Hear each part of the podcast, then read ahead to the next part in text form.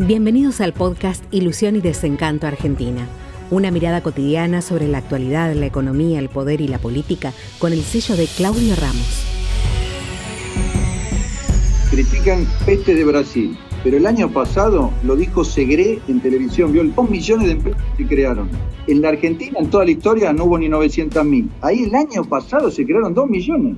El crecimiento de Estados Unidos proyectado es 18% anual. Vietnam está creciendo al 9,4%. Nueva Zelanda no tiene caso. Australia no tiene caso. Holanda está bien. No es para todos igual, ¿eh? La pandemia.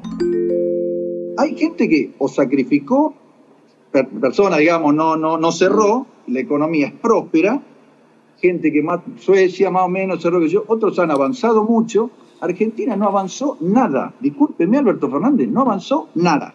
El nuevo brote, lo dijo el doctor Conrado Stoll en diciembre. Dijo, no, no, en marzo hay segundo brote. ¿Le parece? Seguro, dijo, ocurrió en toda parte del mundo. Otra vez estamos a la corrida, a los cierres. No tenemos vacuna, no tenemos testeos y va a cerrar, va a seguir cayendo la economía, pero no es igual en todo el mundo, ¿eh? para nada.